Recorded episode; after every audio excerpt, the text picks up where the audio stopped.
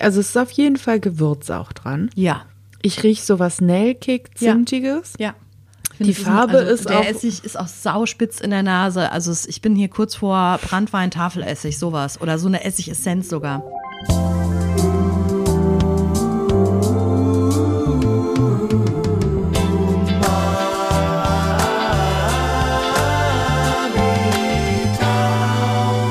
Herzlich willkommen zu Umami Town, der Podcast, in dem wir in dieser Episode klären, was Blutorangen mit Rotkohl und Kornblumen gemeinsam haben. Hallo Jule. Hi, Anke. Wir sprechen über die Blutorange Yay. und ich löse das Rätsel einfach sofort auf. Bitte. Es nennt sich Anthocyane. Das ist äh, eine Gruppe von Farbstoffen, die tatsächlich in Rotkohl, in der Kornblume und auch in der Blutorange vorhanden sind und weswegen diese ganzen Sachen so wunderschön gefärbt sind. Das finde ich schon mal sehr schön. Vielen Dank für diesen sehr hilfreichen Hinweis. ähm, vielleicht einmal äh, ganz kurz, um auch wirklich ähm, alle ZuhörerInnen abzuholen. Die Blutorange sieht von außen meistens aus wie eine stinknormale Orange. Ja, meistens tatsächlich schon. Manchmal sieht man ihr diese dunklere Färbung auch schon von außen ein kleines bisschen an. If you're Ja. lucky, bei bestimmten Sorten. Ich finde, manchmal sehen die dann so aus, als wären die so in der Kälte spazieren gegangen und hätten so rote Bäckchen. Absolut genau so, ja. Ja, das finde ich eine sehr, sehr positive ähm, Imagination. ich finde, manchmal sehen sie auch aus, als hätten sie eine kleine Blessur. Aber also, dass sie halt auf jeden Fall so ein bisschen, es ist so zwischen mh, wirklich so ein, so ein leuchtendes, schon wirklich blutrot im Ja. wahrsten Sinne des Wortes, geht auch manchmal so ein bisschen Richtung lila und manchmal sogar auch so ein bisschen ins Braune. Genau, und wenn man weil- diese wunderschöne Orange dann anschneidet, egal ob sie jetzt eine Zeichnung bereits außen zeigt oder eben auch nicht. Wenn man sie anschneidet, ähm, gilt genau das auch für innen. Es gibt welche, die sind sehr wenig pigmentiert. Es sind welche, die sind wirklich wirklich leuchtend rot von innen. Manche sind auch so ein bisschen wie gebartigt und an einer Seite ein bisschen orange und haben dann so einen kleinen Farbverlauf von innen. Und Blutorangen sind ähm, geschmacklich es gibt sie auch in, also ist auch nach Sorten unterschiedlich, dass sie so ein bisschen was Bitteres mit sich bringen. Es gibt Leute, die sagen, die bringen so ein bisschen was Gummibärenhaftes mit sich. Ich mag den Geschmack von Blutorangen, vor allen Dingen von frischen Blutorangen, einfach wahnsinnig gerne. Ich finde, es ist auch, wenn man die anschneidet, es macht mir unglaublich gute Laune, weil die so schön ist. Die Blutorange äh, teilt sich auch tatsächlich in Vollblut und Halbblut, ne? Also diese quasi die ganz dunkelroten, die so durchgehend Ja. dunkelrot gefärbt sind, das ist Vollblut und die marmorierten, das ist die Halbblutorange. Und ich kann wieder mit dauerhaftem Merch aufwarten. Ich habe eine Blutorange. Oh, natürlich. Hm. In farbig oder in, in schwarz-weiß? In schwarz-weiß. Das ist so, dass quasi eine Kammer hell ist, die man im Anschnitt sieht und eine Kammer ist dunkel. Oh, wie schön. Das ist Ja. eine sehr, sehr gute Idee. Hm, muss ich mal drüber nachdenken. ich bin auf jeden Fall, ähm, ich bin Blutorangen äh, Ultra, ich bin Blutorangen-Fan und warte da jedes Jahr gespannt drauf, weil die Blutorange, die Saison geht von Dezember bis spätestens März. Und ähm, dass diese Anthocyane überhaupt in der Blutorange drin sind, das ist tatsächlich ein Zufall, weil die Blutorange, die ist eine Mutation aus der normalen, also aus der handelsüblichen Orange. Das ist ja Orangen-Orange. Genau, weil die Orange an sich, die ist eine Kreuzung. Und zwar aus der Mandarine und der Pampelmuse. Auch wieder so ein, so ein mind-blowing Information. Ja, ja. Und die Blutorange ist tatsächlich eine Mutation der Orange. Und ähm, wir haben darüber ja im Zuge von Mandarine Clementine auch schon mal gesprochen. Zitrusfrüchte, die lassen sich einfach wahnsinnig gut untereinander kreuzen. Und die haben, ich finde, das ist wieder so, es beschreibt das, was es ist. Zitrusfrüchte sind eine Superspezies. was bedeutet, Ein bisschen schwierig und ein bisschen angsteinflößend, aber ja. also das bedeutet tatsächlich, ähm, normalerweise ist es so, dass sich Arten nicht frei einfach so untereinander kreuzen lassen. Aber bei den Zitrusfrüchten, da geht quasi alles mit allem und jeder mit jedem. Und deswegen gibt es da eben auch so wahnsinnig viele Sorten und Zitrusfrüchte kreuzen, also die kann man natürlich geplant kreuzen, aber wenn die dann halt irgendwie in einem äh, ähm, geografischen, in geografischer Nähe zueinander wachsen, dann entstehen eben auch solche spontanen Kreuzungen und die wurden teilweise so oft miteinander gekreuzt und so kreuz und quer, dass man die Verwandtschaftsverhältnisse mitunter überhaupt nicht genau klären kann, wer da jetzt genau mit wem verwandt ist. Aber die Blutorange, die ist mutiert. Ist eine mutierte Orange. Ich bin sehr froh, dass sie, dass sie mutiert. Weil sie ist wunderschön und sehr, sehr lecker. Aber heißt mutiert, dass da, also nehmen wir mal an, nehmen wir doch einfach mal Sizilien. Why mhm. not? Wir, wir klären gleich noch, warum zum Beispiel Sizilien. Mhm. Es hat ein bisschen was mit mhm. diesen äh, roten ähm, Farbstoffen zu tun, mit diesem roten Farbstoff zu tun. Ähm, da stehen also jede Menge Orangenbäume in der Gegend rum und dann wächst irgendwo ein Pflänzchen und die haben sich dann dafür entschieden, also. Also ich bin jetzt keine Biologin, aber Mutation bedeutet eben, dass sich zufällig irgendwas ändert. Und bei den Blutorangen, also nicht jede Blutorange ist mutiert, sondern da haben sich ja mittlerweile dann auch Sorten ausgebildet. Und quasi diese Mutation ist zu einer Sorte geworden, beziehungsweise zum, aus der ursprünglichen Mutation, oder vielleicht gab es da auch mal mehrere, die gleich mutiert sind, ist dann eben die Blutorange geworden. Und du hast ja gerade auch schon Sizilien erwähnt. Genau. Ich stelle es mir immer noch total schön vor, weil Sizilien ist ja auch abseits der Blutorange für Zitrusfrüchteanbau bekannt. Mhm. Äh, für die Zitrone, eben aber auch für die Orange auf jeden Fall. Aber Sizilien ist auch sehr bekannt für die Blutorange, weil dieser rote Farbstoff mag etwas ganz besonders gerne und das ist eine, eine große Temperaturdifferenz. Also der mag das gerne, was viele Menschen hassen. Was viele Menschen, was viele Pflanzen und was, was viele Tiere ganz, ganz fürchterlich finden. Tagsüber mega krasse Hitze und dann wuff, kaum ist die Sonne weg, nachts richtig, richtig kalt. Das findet die Blutorange extrem super und naja, es gibt halt einfach Teile äh, Siziliens, wo genau das ist. Also, dass du halt wirklich tagsüber irgendwie äh, 40 Grad oder zumindest mal über 30 Grad hast und dann geht es halt, sobald die Sonne weg ist, geht es wirklich äh, steil bergab mit der Temperatur, unter anderem an den Hängen des Ätna. Und da kommt eine wunderbare Sorte her, die Sorte Moro. Die kommt eben ähm, vom Ätna und aus Sizilien kommen aber insgesamt, glaube ich, mindestens drei Sorten Blutorangen. Aber die Moro ist eben bekannt dafür, dass sie auch noch auf äh, Vulkangestein wächst. Genau, ansonsten gibt es noch äh, die Tarocco, die kommt aus Italien. Das ist auch noch eine relativ bekannte Blutorange. Also die Moro bekommt man im Moment wirklich. Wenn du da mal auf den Markt gehst, dann ist es fast immer so, dass die Moro angeschlagen ist. Und dann gibt es noch eine spanische Sorte, die heißt, ähm, ich hoffe, ich spreche es richtig aus, Sanguinello. Mhm.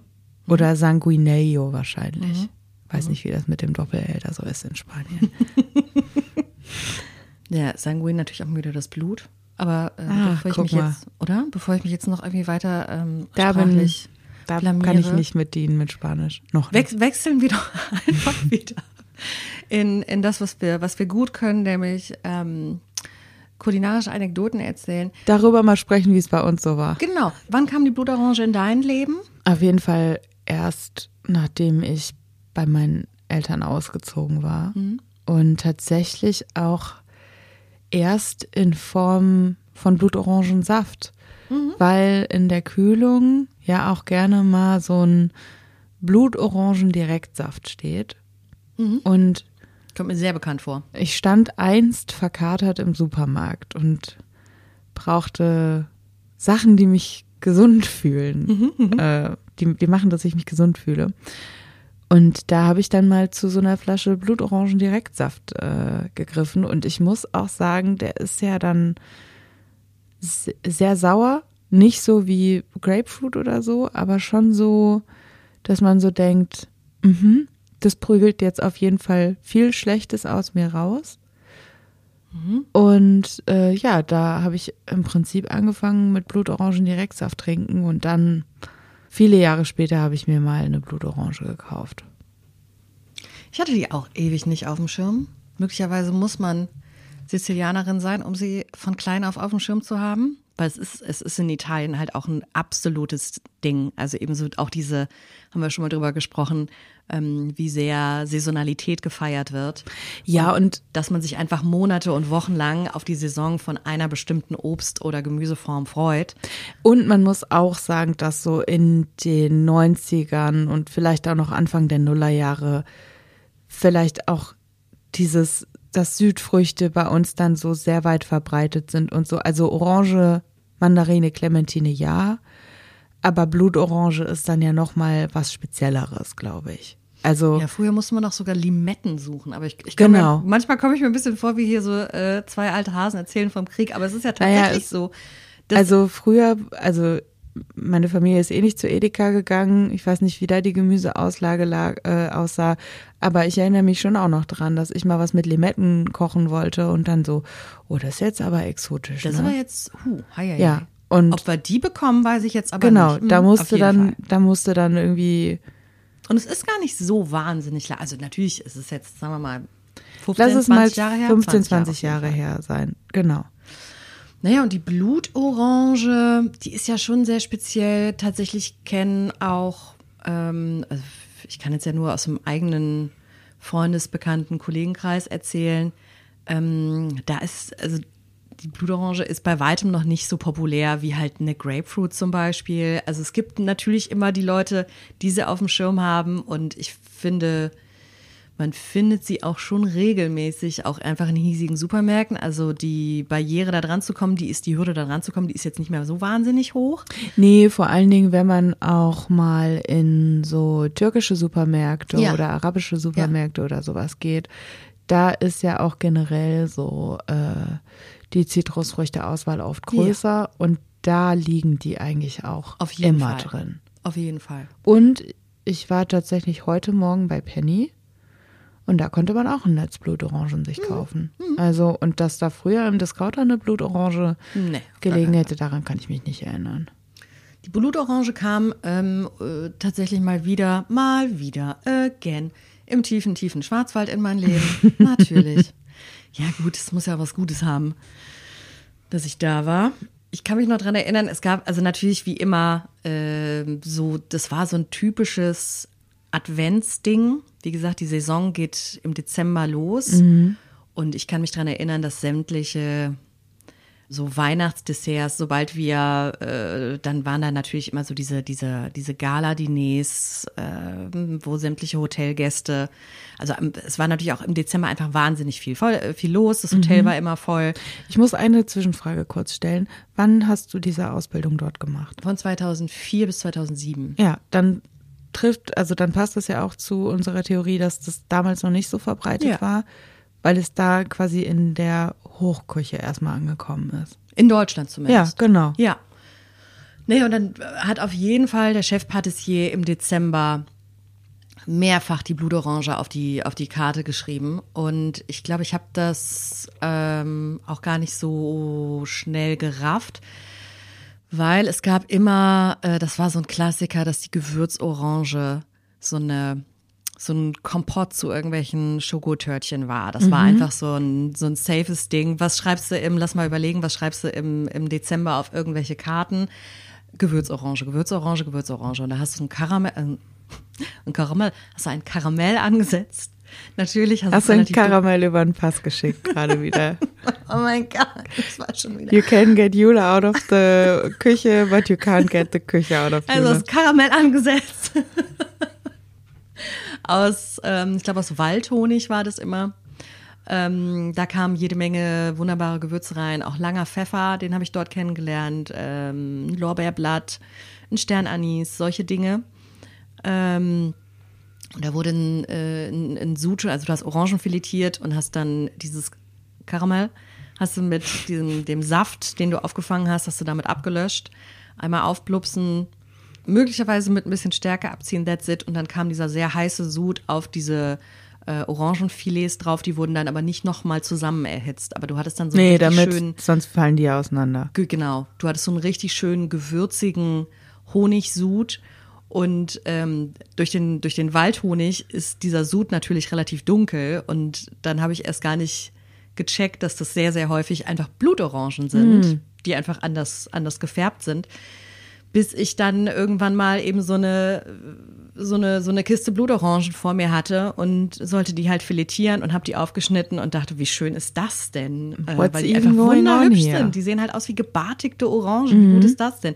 Und wenn du die dann halt probierst, die schmecken auch anders. Die bringen wirklich eine ganz andere, also nicht eine ganz andere, aber schon eine andere Aromatik mit. Ja, aber diese, genau, also ich finde, dass die oft ein bisschen saurer sind oder dass die eben dieses Gummibärige haben und so. Und wenn ich, ich finde, die haben was Herbes häufig, dass sie so ein bisschen was Herbes mit sich bringen. Ein bisschen bitter, ein Hauch. Und ich meine, Mhm. wenn ich das neben einen Schokokuchen setze, dann denke ich natürlich bei der Orange, die ist halt sehr süß. Mhm.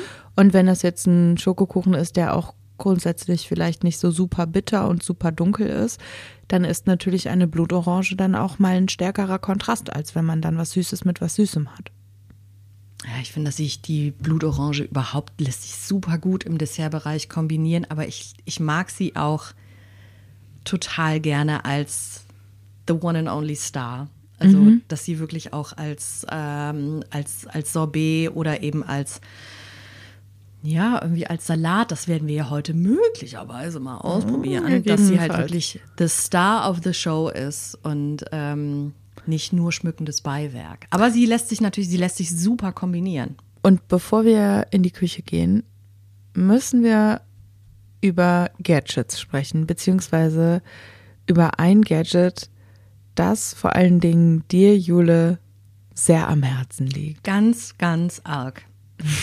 Und ich finde, es bietet sich einfach bei einer, bei einer Zitrusfruchtfolge sehr, sehr stark an über das Thema. Das ist ein Reizthema, mal wieder. Umami Town geht auch dahin, wo es weh tut. Wir müssen über Saftpresse sprechen. Wir müssen über Saftpressen sprechen. Ähm, ich habe da, ich habe sehr viel Meinung zu. Mein Gadget der Woche, was ich gerne anpreisen möchte an dieser Stelle, ist die elektrische Saftpresse. Okay. Und ich spreche von, ähm, ich spreche von dem wirklich relativ günstigen Produkt, roundabout 20, 25 Euro. Wir werden nicht gesponsert, aber ich sage es jetzt trotzdem, ähm, es handelt sich um ein Produkt von, ich glaube damals Braun, mittlerweile Miele. Sowas. Ach, gibt es Braun nicht mehr und das, ist Nee, ich glaube doch schon. Also meine Mutter hat das Teil von Braun, ich habe das Teil von Miele, Okay. soweit ich weiß. Ich habe nachgeguckt, es kostet so ungefähr 25 Euro. Mhm. Meine Mutter hat noch dieses perfekte Ding in dieser in dieser früh 80er Jahre Orange-Optik. Mhm. Es sieht auch nach wie vor genauso aus. Es funktioniert 1A seit mittlerweile 40 Jahren. Ich habe das also Ding bei deiner Mutter seit 40, bei dir seit ja, nee, das ist von meiner Mutter seit, seit 40 Jahren. Mhm. Das sind quasi drei Plastik-Kunststoffelemente. Äh, Du hast eine so, eine so eine Kunststoffkanne, die eben an eine Steckdose gesteckt wird. Da ist so ein äh, da ist natürlich so ein, wie so ein kleines Siebchen bereits drin. Du kannst an dem Siebchen äh, wirklich ganz rudimentär einstellen, wie viel Fruchtfleisch in den Saft reinfallen soll. also wie fein das Sieb ist im Prinzip. Ganz genau. Da wirkst du ganz rudimentär. Das ist so ein, so ein, so ein ganz grobes Einrasten. Und dann ist da oben eben dieses, ja, dieses Presselement drauf. Und diese drei Elemente, diese Kanne, dieses Siebchen und dieses, ich weiß gar nicht, wie nennt man denn dieses Der Ding? du- Presskolben. Der Presskolben. Ähm, Das, was so geriffelt ist. Genau das. Und äh, also was halt genau auch in die Form von so einer Zitrusfrucht reinpasst. Ähm, die kannst du ganz easy auseinandernehmen. Du kannst das Teil in die Spülmaschine packen. So, und das Ding funktioniert dann wie folgt. Du setzt einfach diese drei Elemente zack, zack ineinander. Und dann drückst du halt oben einfach deine halbierte Zitrusfrucht. Die Größe vollkommen egal, von der Limette bis hin zur Grapefruit kann man da super mit die Frucht abmelken. I'm so sorry, aber irgendwie Das, auspressen. Sagen wir Ja. einfach auspressen. Wie Ja. wär's damit? das fände ich, Ähm, fänd ich echt schön. Ja, ist ein bisschen schwierig. Ähm, und das, äh, der Presskolben rotiert jedes Mal, wenn du den Druck loslässt, in die andere Richtung. Okay. Was einfach auch super ideal ist. Und äh, du holst wirklich alles aus dieser Frucht raus, was man da nur rausholen kann. Es geht ich komme mir ein wahnsinnig bisschen schnell. auch vor, gerade wie bei so einer Produktvorführung. Ich bin sowas von überzeugt davon, weil ich finde, dass so eine Saftpresse, weil es gibt ja noch, es gibt ja noch diverse andere äh, Varianten des mhm. Saftpressens. Ähm, ich finde, dass das ist so ein Ding, was wirklich in sehr vielen Küchen nicht ganz ideal ausgestattet ist. Ich weiß, wir haben schon drüber geredet. Zum Beispiel in meiner Küche.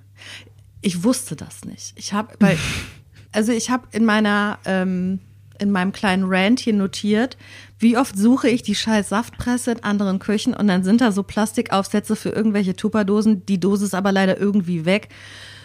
Das ist tatsächlich der Halbsatz, den ich dazu notiert habe. Ja, und das ist genau der Zustand, den es in meiner Küche gibt.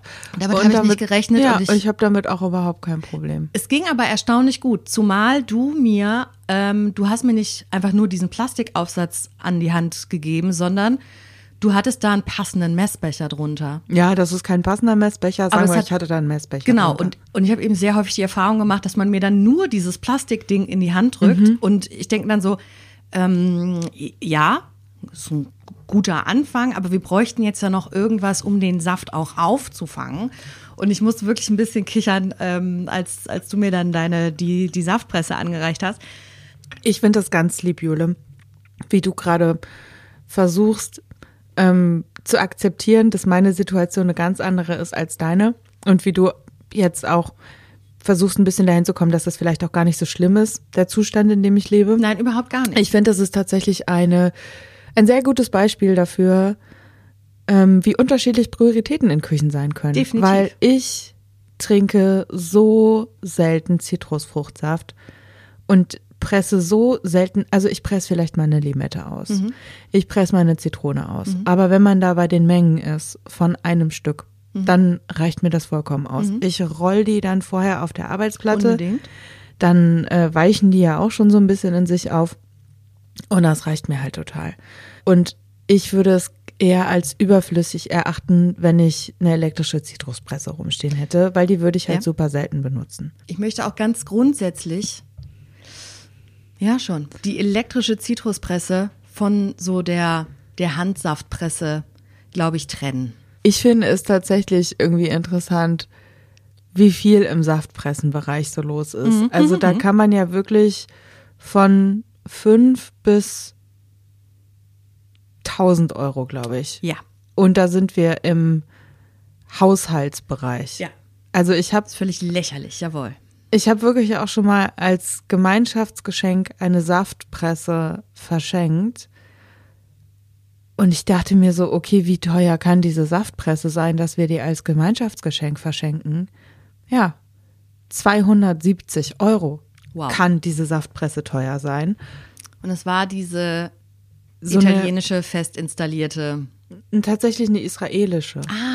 Hebelzitruspresse, ja. wo ein lächerlich langer Hebel dran ist, den du, also du hast quasi unten diesen, nennen wir ihn Presskolben. Der Presskolben. da tust du deine Frucht drauf und dann drückst du, ziehst du so einen Hebel runter und dann senkt sich quasi wie so eine Schale oben drauf ab. Dieses Ding heißt Hadarit und kommt eben von einer israelischen Firma, soll angeblich auch Granatäpfel klein kriegen und so, ne? Also da ist nochmal ein ganz anderes Liebhaberstadium vorhanden.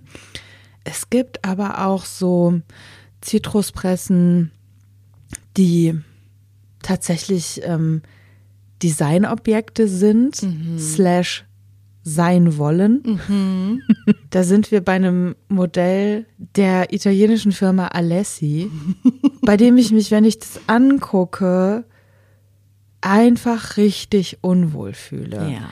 Mhm. Das Modell heißt Juicy Salive, ist von ähm, Philipp Stark designt worden. Der Typ ist irgendwie Industriedesigner, hat ganz viel Architektur. Keine Ahnung, wenn ihr euch für Design interessiert, dann kennt ihr den Namen Philipp Stark, weil der hat irgendwie alles gemacht von Zitruspressen bis irgendwie großen Bauwer Bauwerken.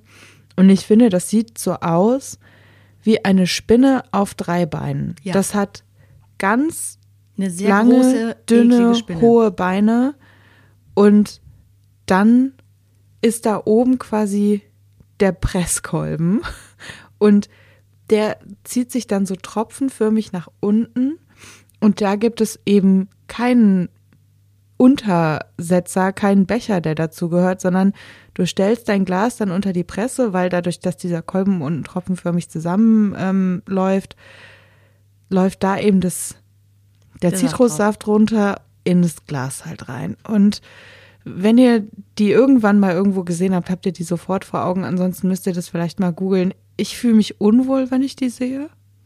Ich möchte die mal in Action sehen. Ich möchte sehen, wie viel Sauerei man da macht oder, oder ob es wirklich funktioniert. Weil von meinem inneren Auge ist die komplette Arbeitsfläche voll mit Saft. Ja, bei solchen Sachen frage ich mich immer, ob die zu Recht zum Designklassiker geworden sind, ja. ähm, weil die einfach wahnsinnig funktional dabei ja. halt auch noch sind. Oder ob irgendwann, äh, keine Ahnung, mittelalte Männer mit Hang zu Chrom gedacht haben, das ist toll, das stelle ich mir auf die Arbeitsplatte, damit kann man richtig gut Frauen rumkriegen. Mhm, mh, mh, mh, ja, kann ich mir schon, kann ich mir beides sehr gut vorstellen. Deswegen, also wenn uns jemand so ein Ding ähm, schicken möchte, wir probieren das aus. Gar kein Problem für gibt uns. Es, gibt es in der Price Range von 80 bis wahrscheinlich auch 800 Euro. Es ist auch wir nehmen egal welche. In italienischen Kaffeebars befindet sich immer eine Saftpresse. Mhm. Das ist in so Espresso-Bars, bekommst du Espresso, meistens ein kleines Mandelgebäck und du kriegst immer frisch gepressten Saft. Mhm. Und da ist es natürlich auch wie mit den Kaffeemaschinen, die sind zum Teil sehr funktional, aber natürlich auch das ist ein Statussymbol und die sind glänzend und wunderschön und das gilt eben auch sehr häufig für diese Saftpressen. Äh, deswegen gibt's auch so italienische Dinger, also alles Mögliche von Alessi, birgt beides, dass es sowohl funktioniert, mal mehr, mal weniger, als eben auch, das ist ein Statussymbol und es sieht irgendwie, es, es ist es ist ein bisschen größer, als es eigentlich sein müsste. Ja, und in Supermärkten stehen doch jetzt auch früher vereinzelt und mittlerweile bei größeren Supermärkten standardmäßig auch diese, hey, zapf dir hier deinen frisch gepressten Orangensaft Zitruspressen, wo ich manchmal denke, will ich den wirklich aus dieser Presse, wie oft läuft ja. da das Reinigungsprogramm, mhm. wie ordentlich mhm. ist das Reinigungsprogramm? Ich, ja, bin ich komplett bei dir. Ähm, ich glaube, ich habe das äh, erstmalig im Albertheim in den Niederlanden gesehen und dachte, mhm. uh, voll geil. Und der nächste Gedanke war, ich bin dann so ein paar Schritte näher ran und dachte mir so, hm, wer weiß, welcher Praktikant da mit dem Löffel drüber gefeuert, mit, äh, mit, mit dem Tuch drüber gefeuert hat. Ja, und, äh, was, und nicht nur drüber, sondern so halt auch rein. Ja, von daher, nee, ich, ähm, aber ich mag tatsächlich diese äh, italienische Kaffeebar-Situation. Äh, also ich meine, da musst du natürlich einfach Vertrauen in deinen Gastronom haben. Aber äh, du, wir haben auch schon hier über Malatang gesprochen. Da muss man auch bis zu einem gewissen Grad mit Vertrauen arbeiten einfach. Ich finde, man muss immer mit Vertrauen arbeiten und ich, äh, ich, äh, ich mag aber diese, ich, ich mag dieses das ist ja auch irgendwie so was, das ist dann irgendwie eine Form von auch mal wieder einer kulinarischen Identität, dass das so zusammengehört, dass du in der Espresso-Bar, dass daneben halt irgendwie eine riesen Saftpresse mhm. steht. Nichtsdestotrotz, äh, falls ihr eure eigene kleine Espresso-Bar in eurer, in eurer Küche herstellen möchtet, empfehle ich euch, eine Saftpresse, eine elektrische Saftpresse. Wie gesagt, es hat bei mir dazu geführt, dass ich wirklich viel, viel mehr Zitrusfrüchte kaufe. Und ich freue mich ähm, jedes Jahr noch ein bisschen mehr auf die Blutorangensaison, weil ich, ich liebe es wirklich, mir da morgens so zwei Orangen oder nachmittags eher, äh, mir da so zwei Orangen zu pressen und das zu trinken. Ähm, freue ich mich total drüber. Ich habe allerdings auch, und damit können wir auch gleich sehr, sehr gerne das äh, Saftpressen-Take äh, schließen. Mm, ich besitze auch noch zwei weitere Saftpressen, die halt nicht für, ich habe jetzt Bock, ein, ein, ein Glas Saft zu trinken, sondern eben, ich habe ja schon mal erzählt, ich hau eigentlich überall irgendeine Form von Zitrussaft rein. Ähm, und äh, ich bin großer Fan von dieser Handpresse, die, glaube ich, sehr viele Eltern im Schrank haben, die aus Glas, die meistens auch noch irgendwo so eine Kitsche hat. Mhm. Ähm, die finde ich sehr schön. Ich habe mir das allerdings, damit es eben keine Kitchen gibt, die dann vielleicht irgendwo reinfallen können, in, mal in einer Edelstahlversion gekauft. Das Ding hat, glaube ich, knapp 10 Euro gekostet. Ich finde es einfach sehr praktisch. Wenn du dann doch mal für irgendein Rezept, keine Ahnung, drei, Oran äh, drei Zitronen auspressen möchtest, dann hat sich das Ding eigentlich schon fast gelohnt und das ist einfach so, ein, so eine Edelstahl-Handpresse, wo halt unten direkt das, Saftauffangbecherchen drunter ist. Also wie meine Presse, nur mit installiertem Becher. Genau. Wo die zwei Dinger einfach aufeinander passen und ja, ja. Und Du hattest noch eine zweite, ne? In dieser, dieser Handpresse, diese Zange, die man häufig in Cocktailbars sieht, die irgendwie Caipirinha anbieten. Ich weiß gar nicht, also die, die sehen halt wirklich einfach aus wie eine Zange. Die sehen ein bisschen Ja, aus da auch wie so ein Nussknacker, Nussknacker. vielleicht. Ne? Ja, total. Also da sind im Prinzip zwei Pfannen drin und dann haut man da eine halbe Zitrusfrucht rein und dann, ja, ist das wie ein Nussknacker oder wie eine Knoblauchpresse vielleicht Ja, auch. genau. Wie eine Knoblauchpresse, nur halt ist das, das Pressteil so geformt, dass da quasi eine, eine halbierte Zitrusfrucht eher so in der Größe von Limette bis Zitrone Ja, reinpasst. Limette also bis eine kleine Grapefruit kriegst du da nicht rein. Nee, vielleicht gibt's Ähm, ja auch noch in größer, aber Und es gibt, äh, es gibt Fans entweder von der einen, von der Handpresse oder von dieser Zange. Ich bin eher Handpresse. Ähm, ich würde tatsächlich eines schönen Tages auch, auch mal ausprobieren, dass ich die einfach mal gegeneinander teste, was besser presst. was besser presst. Und zwar, wo kommt mehr Saft raus? Ich habe immer diese Zange so ein bisschen im Verdacht, dass die die Hälfte an Saft noch in der Frucht drin lässt. Und was, was letztendlich schneller ist, weil die Leute, die die Zange gut finden, behaupten felsenfest, man würde in weniger Zeit mehr Saft aus den Früchten rausholen. Aber ich glaube, das ist auch schon, das ist ähm, Saftpressen-Nerdtum. Ja, und ich bleib dabei, Mhm. bevor ihr euch eine elektrische Saftpresse kauft, egal ob die 12 oder 20 oder 40 Euro kostet, überlegt vielleicht, ob ihr wirklich eine Person seid, wie Jule, die das gut gebrauchen kann und gut benutzt und wo es dann eben nicht einstaubt, Mhm. weil ansonsten haben vor allen Dingen diese Geräte ein sehr, sehr hohes Potenzial für Es gibt Ah, da habe ich mir meine Saftpresse gekauft. Die muss mal zu klein anzeigen. Bevor wir jetzt gleich in die Küche gehen, muss ich einmal hier hinter mich greifen. Oh, Jule, du hast Mhm. eine Schrankleiche mitgebracht. Ich habe eine Schrank. Ja, das ist das, äh, Ist das große, der große Neujahrsvorsatz. Wir räumen auf, gucken, was da so zu finden ist. Ich habe was Cooles gefunden. Es gibt gepickelte Blutorangen Mhm. aus dem KDW. Da ganz oben, neben der Champagnerbar, da stehen so, äh, da stehen so herrliche Regale mit tollen Sachen. Da neben den Jahrgangssardinen, Mhm. ähm, irgendwelche englischen Senfsorten. Und ich habe mich, ich, hab mich, ich war sehr tapfer und habe, glaube ich, nur eine, irgendeine Senfsorte und so eine Spreewaldgurke gekauft und bin aber natürlich mit diesem 15-Euro-Glas Und ähm, 15 also- gepickelte Blutorangen aus Sizilien. Hättest du mir auch noch sagen können, dass das 25 gekostet hätte, hätte ich dir auch geglaubt. Und ich hätte es wahrscheinlich, das, Ja. also du hättest es auch gekauft, come on. Ich bin da absolut guilty. Ich bin letztens ähm, im KDW, also nicht, dass ich da dauernd abhänge, ich bin letztens im KDW gescheitert, weil ich mir tatsächlich, vielleicht war das sogar eine Blutorangenmarmelade. Ich wollte mir eine Orangenmarmelade und vielleicht war das sogar mit äh, Chili und Ingwer und die gab es nicht mehr. Da war ich ganz wütend und dachte, jetzt habe ich mich schon an den Champagner trinkenden, unangenehmen Leuten vorbeigekämpft und wollte dieses Glas haben und es gab es nicht. So, aber Absolute Frechheit. Wir haben keine, es ist keine, wie ich ja eigentlich kurz mal dachte, es ist keine Salzblutorange, es ist gepickelt, also in Essig.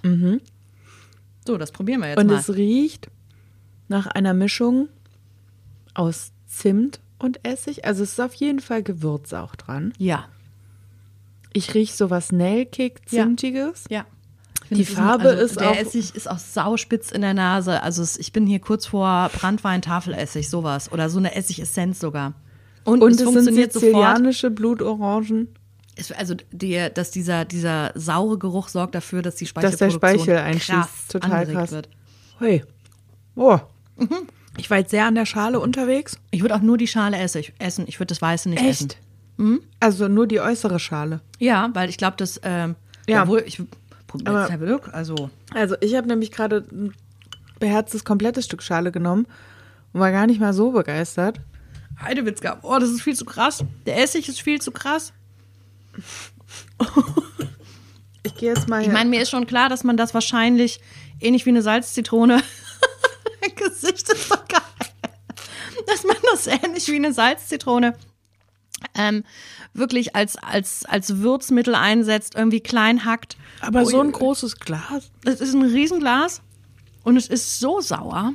Ich kann mir aber gar nicht so richtig vorstellen, wo ich das reinschmeißen würde. Was ich mir ein bisschen vorstellen könnte, Salatdressing selber, pürieren. wenn du, oh Gott, die Säure nimmt einem wirklich alles. Was haben die da Das betäubt aber auch- reingehauen? Meine Zunge ist richtig betäubt. Ich glaube von dieser Nelke oder sowas da drin ist. Ich komme über diesen, über diesen äh, Billo-Essig gar nicht. Haben die da, ist da überhaupt noch irgendwie Wasser, Zucker, was ansonsten in so einen Sud noch Da reinkommt? steht irgendwas Zuckermäßiges drauf und das suche ich aber mal ganz stark. Da ist doch irgendwie Zucker auch mit drin, oder? Moment, meine, meine Augen. Zucker steht an zweiter Position. Ja, steht und davon merkt man ja wohl gar nichts. Invertzucker, Essig, Zimtstange, Säureregulator, stelle ich aber mal ganz stark in Frage. Da wurde nichts reguliert. Zitronensäure, das ist viel zu sauer, das hat Fehltöne. Also ich finde, das, das Ding ist nicht zu Ende gedacht. Wer soll denn das essen und wo dran? Ich hatte ganz kurz überlegt, ähm, dass man die klein hackt und zum Beispiel, wenn man so äh, reinballert? Oliven selber mariniert, die damit runter zu machen. Aber in, in klein gehackt und auch ordentlich abgetropft und vielleicht sogar so ein bisschen nochmal ordentlich abgespült, vielleicht sogar. Aber so. Also so, dass fast nichts mehr davon übrig ist. Ja, irgendwie schon. Also, Also, ähm, es schmeckt immer noch nach Blutorange. Ja, In wahnsinnig sauer.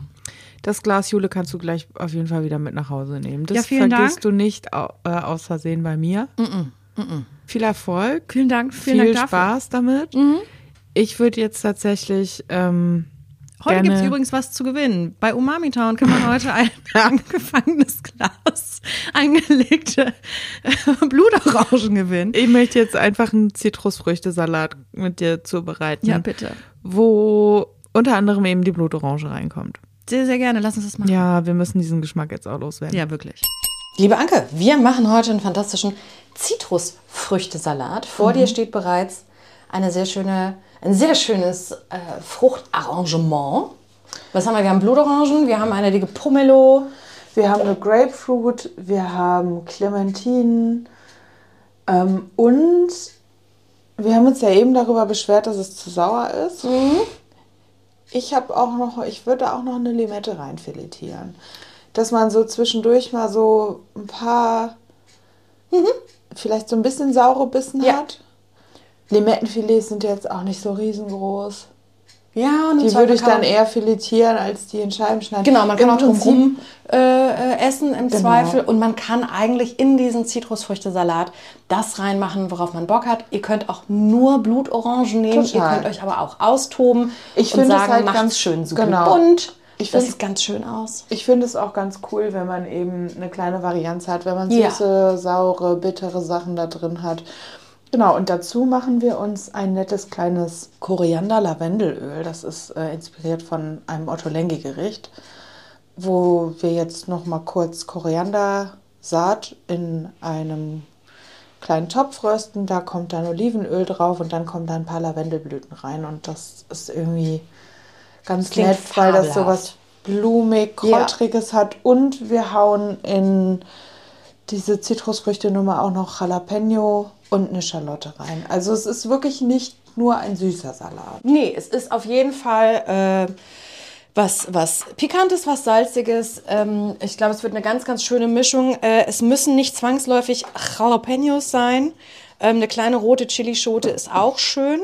Ähm, ich finde aber, dass äh, gerade diese grünen Noten von der Jalapeno da auch noch echt viel dran machen. Ja, und du fängst an mit dem Öl. Und ich würde sagen, ich filetiere einfach mal Wir so ein paar. filetieren jetzt bis zum Get-No diese Zitrusfrüchte. Unser Koriander duftet und knistert. Da können wir jetzt schön mit Olivenöl draufgehen und das Ganze aromatisieren. Und jetzt müssen wir aufpassen, dass wir nicht mit dem Lavendel ausrutschen, Oh, ja. weil sonst schmeckt es nach Kleiderschrank. Ja, ich finde, ähm, also Lavendel schreckt ja ganz, ganz viele Leute so von vornherein ab, weil sie halt eben genau an diese Mottensäckchen denken. Aber in Frankreich wird ja relativ viel mit Lavendel aromatisiert, also auch in Kombination mit Aprikosen und Pfirsichen zum Beispiel. Und das ist echt immer so ein, äh, es ist immer so ein bisschen on the edge, äh, sobald auch nur ein Blütchen zu viel da drin ist. Aber Hast du so einen Mottensack? Riech mal dran. Oh, oh, das gefällt mir gut. Es hat was ganz, ganz Ätherisches.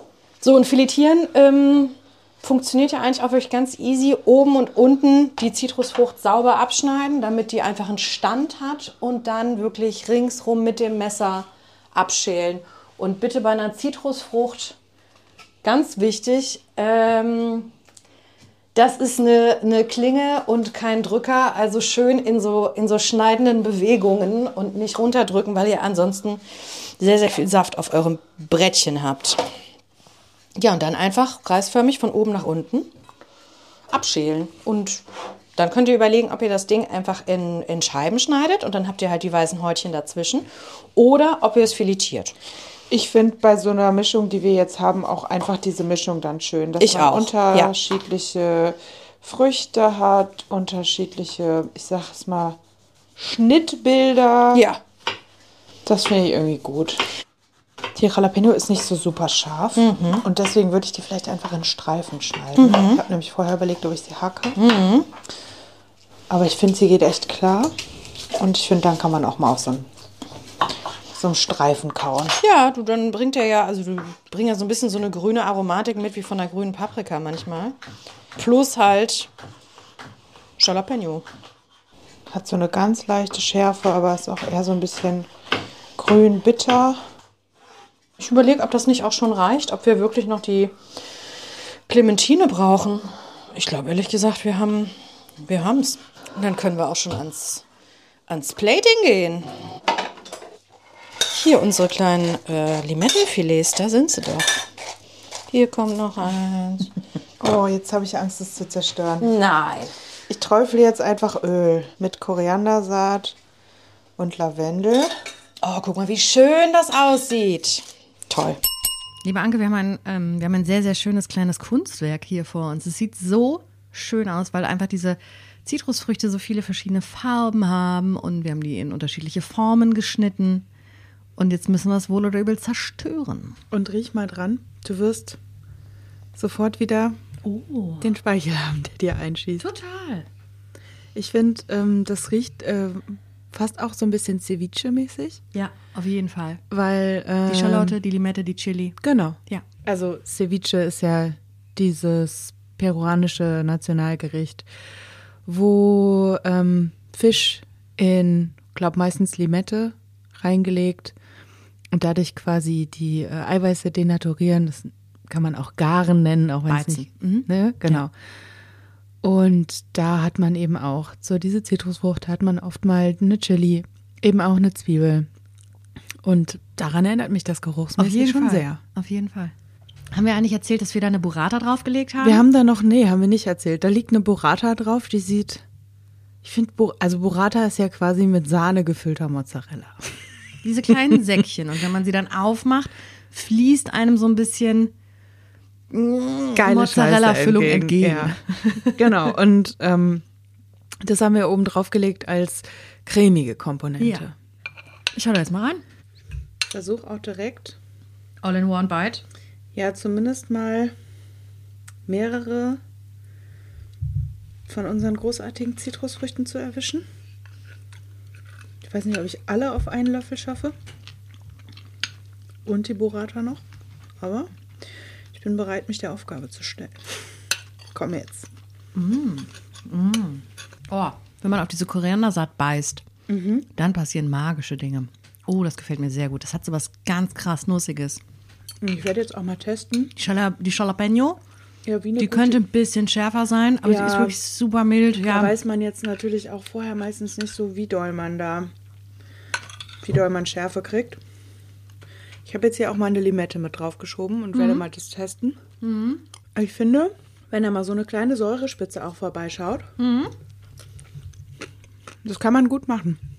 Zwischendurch. Also es ist schon ein Gericht, finde ich, was man kauen muss, ja, auf jeden Fall. damit äh, ja, auf jeden ähm, Fall. sich so die kompletten Aromen, die da auch drin stecken, verteilen und entwickeln. Weil ich hatte jetzt gerade zum Beispiel auch so ein, ähm, so ein Lavendelblütchen. Und wenn man das dann nochmal hat, das ist schon, finde ich schon sehr, sehr schön. Ja, und du musst halt auf jeden Fall auf die, auf die Koriandersaat beißen, damit du überhaupt die, das Aromenspektrum von diesen, von diesen kleinen süßen Körnchen irgendwie abbekommst, weil das ist wirklich, also das finde ich total magisch. sehen, sehen nach nix aus, so ein bisschen Vogelfuttermäßig, so ein paar kleine beigefarbene Körnchen, die da rumeiern. Dann beißt du drauf und es ist irgendwie nussig, aber auch so, also es ist so ganz typisch, du erkennst sofort, das ist eine Koriandersaat. Ja, aber es also, ist jetzt aber auch nicht, ähm, falls ihr zu den Leuten gehört, die so Seife im Mund haben, wenn sie Koriander essen. das ist gar nicht so. Also auch wenn man zu der Seife-Fraktion gehört, das gerne mal ausprobieren. die Saat ist wirklich was ganz anderes als das grüne Blatt. Also wirklich eher Richtung, Richtung Nuss. Ja, total. Also ich kann mir das auch gut zum Beispiel als so ein bisschen eine fancy Vorspeise vorstellen, wenn man ähm, das zum Beispiel auf einer größeren Platte anrichtet und dann da so, lass es mal zwei bis drei Burrata, je nachdem wie viele Leute man zu Hause hat, sieht dann halt auch schön aus, ne? Wenn man unten diese Zitrusfrüchte so ein bisschen Total. auffächert und dann diesen Käse. Total. Und ähm, Ganz, ganz schön. Jetzt haben wir ja die Burrata genommen. Ich kann mir das auch gut vorstellen mit einem Ricotta unten drunter. Sehr. Da würde ich Vor dann allen aber, Dingen äh, ein Schafsricotta. Ja, und da würde ich dann tatsächlich aber ähm, den Ricotta ein bisschen aufschlagen. Ich bin großer Fan von aufgeschlagenem Ricotta, weil dann halt diese etwas mürbe Struktur so ein bisschen weggeht und man dann halt nur so eine Cremigkeit hat. Das mag ich schon ganz gerne. Ich bin, also, ich kann mir, ich kann mir beides total vorstellen. Ich liebe aufgeschlagenen Ricotta, aber ich kann mir auch wirklich diesen ähm, etwas festeren und dann in der Mitte und dann bröckelt man sich so ein, so ein Stückchen davon rund. Also bröckeln ist jetzt da zu viel gesagt. Kann ich mir sehr gut vorstellen. Ja, und wenn man das gerne salzig mag, dann kann man sich da auch mal einen Feta drüber bröseln, ne? Ja. Ja. Also sehe ich auch absolut. Oder wenn es jetzt keine Burrata ist, eine ganz normale, vielleicht dann eher eine Büffelmozzarella, damit ein bisschen Geschmack dran ist. Ich könnte mir auch so eine, also die Whipped Feta-Geschichte im Sinne Oh ja. von ähm, griechischen Joghurt mit Feta, halb halb oder Frischkäse geht auch, mit Feta zusammen aufschlagen und das dann unten auf Ja. den Teller streichen Ja. und da drauf anrichten. Dann Ja. hat man so eine andere Cremigkeit, Ja. aber immer auch noch eine gewisse bisschen Salz und ein bisschen, ja, ähm, äh, so Laktosäure. Es ist so ein bisschen so ein Gericht, so was so da ist, worauf man so Bock hat, was man auch bekommt. Vielleicht kriegt man jetzt auch nicht überall Burrata. Und auf jeden Fall ein Plädoyer dafür, traut euch mal eine bisschen eine Blumigkeit an so Gerichte zu machen. Ne? Also schmeißt den Lavendel mit ins Öl. Ähm, bin jetzt nicht so ein mega Fan davon, überall Blumen draufzulegen, damit es schön aussieht. Aber hier finde ich, bringt das wirklich nochmal, also ich finde, das passt halt gut zu der Frische von diesen Zitrusfrüchten. So, ich finde, die vertragen das und die, also das ergänzt sich irgendwie schön. Wir hatten im Vorfeld überlegt, ob da noch eine Olive dran kann Mhm. oder eine Kaper. Ich, ich würde sagen ja, ganz klares Ja. Die Kaper würde noch ein bisschen Salz bringen Ja. und die Olive letztendlich auch. Und ich kann mir vorstellen, dass die Olive mit dem, sowohl mit der Koriandersaat als auch äh, mit dem Lavendel gut zusammenkommt. Also wenn man noch eine Olive rumfliegen hat, vielleicht einfach mal probieren, ob es Ja, schmeckt. Wenn nicht, dann nicht. Aber halt auch so, wenn man halt Bock hat, also das bringt dann eben nochmal eine Salzkomponente Ja, auf jeden rein, Fall. Ne? Also ähm, ich finde das auch manchmal schön, dann vielleicht Gerichte zu haben, wo nicht Salz die Spitze ist, sondern wie in dem Fall jetzt dann Säure oder so. Kommt vielleicht auch so ein bisschen drauf an, in welcher Kombi man das, also wenn man das jetzt als Teil von so einem Vorspeisen-Spread irgendwie hat, kommt es dann vielleicht auch so ein bisschen auf die Kombi an, aber ich kann es mir auch absolut gut vorstellen. Aber dann wäre ich tatsächlich eher bei einer grünen als bei einer schwarzen Olive. Auf jeden Fall, ja. Ich würde auch eher eine grüne nehmen. Das war lecker, Jule, oder? Das war sehr lecker, es hat Mhm. mir sehr gut gefallen. Und bevor ihr unsere kleine Hausaufgabe bekommt, wir hatten da ja ähm, eben diese diversen Zitrusfrüchte, die sich verhältnismäßig gut eigentlich lagern lassen, auch mal über eine Woche vielleicht, wenn man die richtig lagert oder zwei, oder? Mehrere Monate sogar. Okay. Ähm, man kann Zitrusfrüchte sehr gut lagern.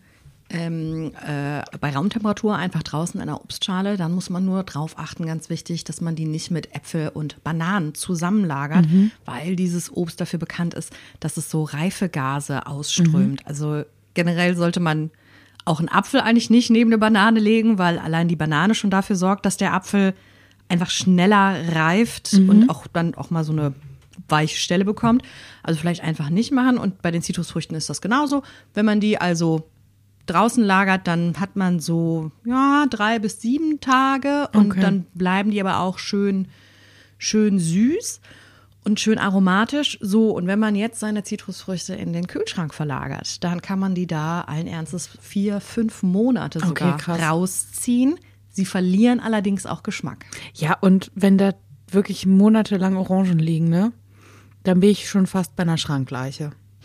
Ja, und dann sollte man vielleicht auch hinterfragen, warum schafft man es nicht in vier Monaten, die dusselige Orange Dann braucht essen? man keinen elektrischen Entsafter. Nee, das Wenn ist dann da so ganz, lange ganz liegen, klares, mach's einfach dann nicht. braucht man das einfach Kauft ihr nicht. doch vielleicht einfach keine elektrische Saftpresse. Und vielleicht auch einfach keine Orangen. Wie will es haben? nee, natürlich nicht. Und ähm, wir hatten ja vorhin so eine wirklich große Enttäuschung ähm, Oh Gott. mit diesen gepickelten Ich hätte Blutorangen. mein Geld auch einfach anzünden können. Ja, bin wirklich enttäuscht. Das war jetzt wirklich so, ich habe ich hab das voller Stolz gekauft. Ich habe es von Berlin nach Köln transportiert, habe es dort so ehrfürchtig in meinen Schrank so, "Ma, ich probiere das aus für was ganz Besonderes. Ja. Hab's da ewig drin gelassen, jetzt probiert und es war ein Flop. Es war ja, ein das ist das kompletter beste ähm, Beispiel für nicht auf den richtigen Moment warten. Ja. Einfach, Ja. wenn man sich sowas kauft, das aufmachen Und probieren. und probieren, weil man dann nämlich auch weiß, ob das jetzt eine Enttäuschung ist oder nicht. Und wenn das so toll ist, dann bekommt man das dann auch noch mal irgendwo her. Und ähm, wir haben dafür aber eine schöne Hausaufgabe, ein schönes Snacksercise, das euch auf jeden Fall nicht enttäuschen wird. Korrekt. Die Saison der Blutorange, die ist ja wirklich relativ kurz. Orangen kriegst du das ganze Jahr über mehr oder weniger von überall her, aber die Blutorange ist wirklich zwischen Dezember und spätestens März, allerspätestens März. Dieses Jahr habe ich im Dezember weit und breit noch keine europäische Blutorange gefunden, sondern es ging jetzt wirklich erst im Januar los. Ja. Äh, Und dementsprechend ist es auch schnell wieder vorbei. Und ähm, wir haben uns überlegt, als Hausaufgabe machen wir etwas, um den, äh, um diesen Geschmack ein wenig zu konservieren. Und zwar kennt man ja die gute alte Salzzitrone, Die was ja eine so in Marokko auch sehr beheimatet ist, ne? So in Nordafrika. fantastische Sache. Ja. Und das sind ja diese ganzen Zitronen, die werden eingeschnitten, da kommt ordentlich Meersalz dran, Genau, grobes Meersalz. grobes. Meersalz. Und Das kann man tatsächlich auch mit einer Blutorange machen, Das genauso. kann man mit einer Blutorange machen. Und dann hat man die, und da ist allerdings wirklich, das sagt man eigentlich bei Salzzitronen auch, äh, wenn ihr die dann rausholt und euch dafür entscheidet, so, ich brauche jetzt ein- Viertel oder was auch immer, ich verarbeite die jetzt, geht auf die Schale, weil alles, was da noch an weißen Rändern dran ist, das ist saubitter. Aber ich meine, ihr könnt es ja probieren, wenn ihr das mögt, macht's mit rein. Also ich mache auch gerne mal Salzzitronen und da ist es tatsächlich so, dass man die komplett essen kann. Auch. ja, du hackst das komplette Ding klein. Ja, ich hack das komplette Ding klein und da ist so viel Säure und so viel Salz drin, dass ich da meistens nichts Bitteres habe. Mhm, also wenn das jetzt auch nicht gerade super dicke Schale ist, geht das eigentlich ziemlich gut. Also im Zweifel einfach probieren und gefährlich ist es sowieso nicht, diese bittere Schale mitzuessen. Gar nicht. Es schmeckt nur vielleicht einfach nicht so gut. Und wenn euch das schmeckt, cool. Und wenn nicht, dann auch cool. Ja, und diese, also diese wunderbare Salzzitrone. Äh, ich habe neulich noch einen Klassiker mit ähm, Hummus und da war eine wunderbar gegarte Aubergine noch dabei und dann halt Salzzitrone ganz fein gehackt mit da drauf. Fand ich fantastisch. Ich finde, ähm, man kann das auch total gut mal in ein Salatdressing mit Ja. reinpacken, ne? Weil ich das auch schon öfter gehört habe, dass Leute gesagt haben, ja, jetzt habe ich ja nun da diese Zitronen, die habe ich mir für ein Rezept mal gekauft. Und ich weiß gar nicht, was ich damit machen soll. Mhm. Eigentlich alle Rezepte, die Salz und Säure brauchen, da kann man super gut dann eben auch so eine Salzzitrone Auf reinschmeißen, weil das eben Salz und Säure hat.